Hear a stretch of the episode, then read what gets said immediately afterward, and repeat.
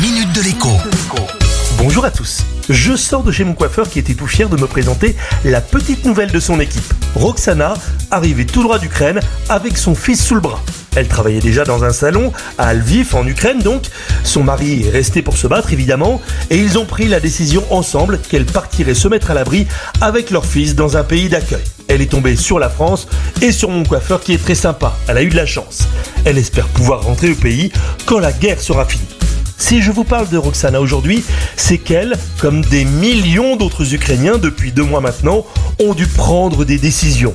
Brutales, graves, déterminantes pour leur avenir, tranchées, parfois dramatiques, tristes, tout en tout cas difficiles.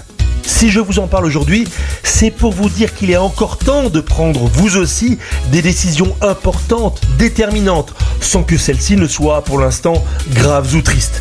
Je parle bien sûr des choix de vie à faire pour faire face à ceux qui se profilent à l'horizon. Je ne vais pas vous faire toute la liste, mais il est désormais évident, par exemple, que la crise de l'énergie va durer. Elle va être violente. Les prix des carburants peuvent encore monter. Les prix du gaz, du fuel pour se chauffer, eux aussi risquent de littéralement exploser à la rentrée prochaine. Enfin, le prix de l'électricité contenu aujourd'hui par un bouclier artificiel, comme le prix du gaz d'ailleurs, risque aussi de doubler en un rien de temps. Ceux qui sont chauffés à l'électrique savent ce que cela signifie, mais c'est vrai aussi pour ceux qui ont des ballons électriques pour l'eau chaude sanitaire.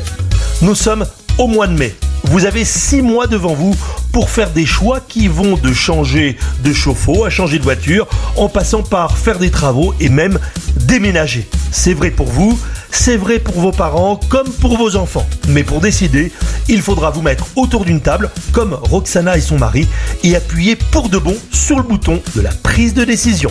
Bonne réflexion et à demain La minute de l'écho avec Jean-Baptiste Giraud sur radioscoop.com et application mobile Radioscoop.